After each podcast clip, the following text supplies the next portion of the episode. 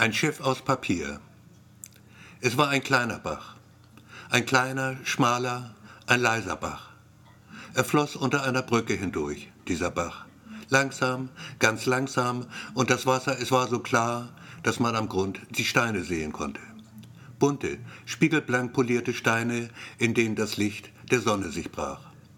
Bastian kam oft hierher, im Sommer fast jeden Tag, saß am Ufer, das flach und bewachsen war mit Gras, ganz hoch war das Gras, es reichte ihm bis zu den Hüften und schaute den Fischen zu. Und wenn es regnete, dann wurde er richtig laut, der sonst so leise Bach. Auch das fand Bastian schön.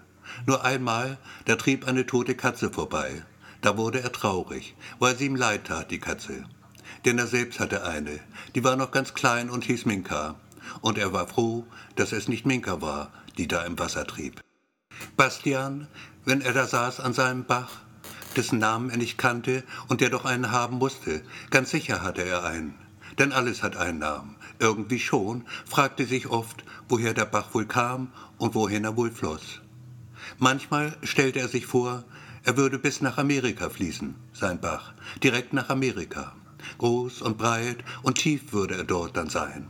Ein gewaltiger Fluss, und Schiffe würden fahren darauf, riesige Schiffe mit hohen Schornsteinen, aus denen dicke Wolken weißen Rauches in den Himmel stiegen.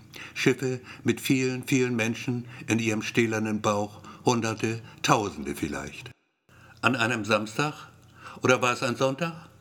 Nein, es war ein Samstag, ganz bestimmt war es ein Samstag, und man schrieb das Jahr 1946, da hat er im Juli war das, Mitte Juli, Anisa mitgenommen zu seinem Bach. Das Mädchen wohnte im Nachbarhaus, war etwas jünger als er. Ein paar Monate nur. Bastian wurde sieben im September, Anisa sieben im Mai darauf. Er mochte Anisa. Sie war lustig und ein bisschen verrückt. Glaubte an Elfen und Gnome, hatte ihm unter dem Siegel der Verschwiegenheit, das erzähle ich wirklich nur dir, anvertraut, sie könne fliegen. Doch als er sie einmal bat, es ihm zu zeigen, ein paar Meter vielleicht, nur auf den Baum da drüben und wieder zurück, da hatte Anisa, Pech halt für ihn, gerade mal keine Lust zum Fliegen. Ja, ein bisschen verrückt war sie schon, die Anisa, das kann man wohl sagen. Und ständig schleppte sie diese Puppe mit sich herum. Die war fast halb so groß wie Anisa selbst. Anna hieß die Puppe. Sie war aus Stoff und hatte nur einen Arm, den anderen hatte irgendwann ein Hund abgebissen. Der war dann wenig später tot gewesen. Anisa meinte, Anna habe ihn totgezaubert. Tatsächlich aber hatte wohl eher sie ihre Hand dabei im Spiel gehabt. Oder auch nicht, Bastian war es ziemlich egal. An diesem Samstag im Juli 46 sitzen sie nun zu zweit am Ufer seines Baches. Genau genommen zu dritt. Denn Anna, die Puppe, ist auch dabei. Natürlich ist sie dabei. Anna mit ihrem einen Arm. Und ein Schiff haben sie mitgebracht.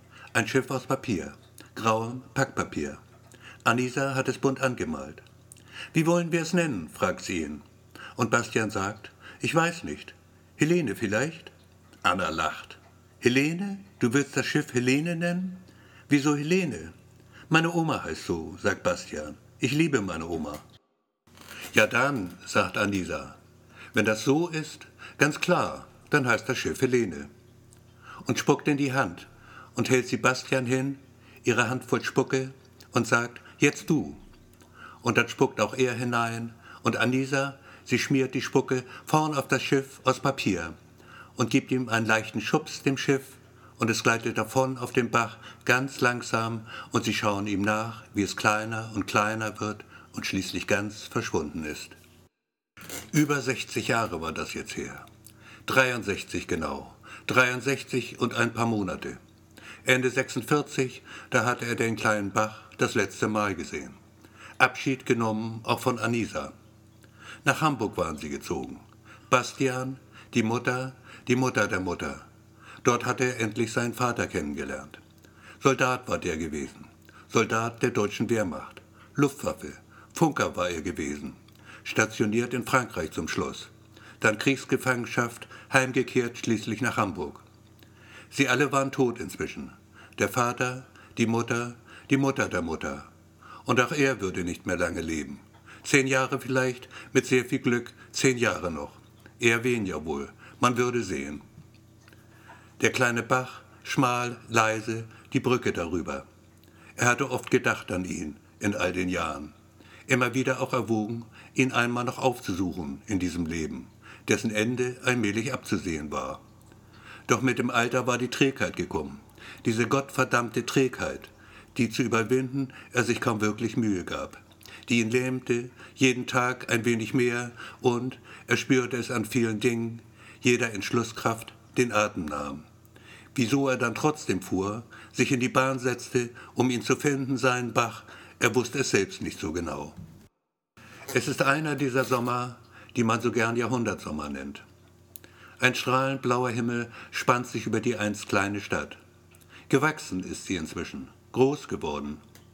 Bastian nimmt ein Taxi, nennt dem Fahrer, ein Türk aus Ankara, nett, sehr nett, die Straße, in der sie gewohnt hatten damals. Er und die Mutter, die Mutter der Mutter. Die Hausnummer, sie will ihm nicht mehr einfallen. Das Haus aber findet er trotzdem. Bastian erkennt es sofort. Neu sind nur die Fernsehschüsseln auf dem Dach. Daneben freilich, rechts daneben, prangt eine Lücke. Ein Bauzaun davor. Keine Anisa mehr. Nicht da jedenfalls. Wer weiß, wo sie lebt inzwischen. Vielleicht war auch sie schon tot. Den Bach, den kleinen Bach, seinen Bach, den muss er lange suchen. Die Wiesen davor, die gibt es nicht mehr. Eine Reihenhaussiedlung steht jetzt dort.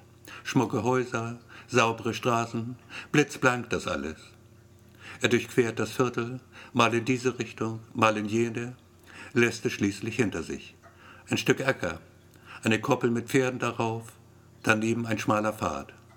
Und am Horizont tatsächlich dann, mein Gott, tatsächlich dann die Brücke. Minuten später hat Bastian sein Ziel erreicht. Der Bach. Er steht an seinem Bach. Nach über sechs Jahrzehnten sieht er ihn wieder. Doch fällt es ihm schwer, ihn überhaupt zu erkennen. Nicht Erde mehr, Beton ist jetzt sein Bett kalter, grauer Beton. Und das Wasser darin, das einst so klare Wasser, auch das ist grau. Ein schmutziges Grau, das nicht erkennen lässt, ob überhaupt noch Leben ist in diesem Bach. Bastian wird schwer ums Herz. Der Anblick stimmt ihn traurig. Er hätte nicht herkommen sollen.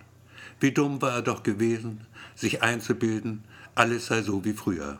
An jenem Samstag im Juli 46. Und er steht da und dann setzt er sich, denn der Weg, er hat ihn müde gemacht. Und schaut aufs Wasser, diese trübe Brühe, denkt an Anisa dabei, das Mädchen mit der Puppe, die nur einen Arm noch hatte. Und plötzlich sieht er es dann. Ganz langsam zieht es an ihm vorbei. Ein Schiff aus Papier, grauem Packpapier, bunt bemalt. Ganz frisch sehen die Farben noch aus. Fast so, als habe Anisa gerade eben den letzten Pinselstrich getan.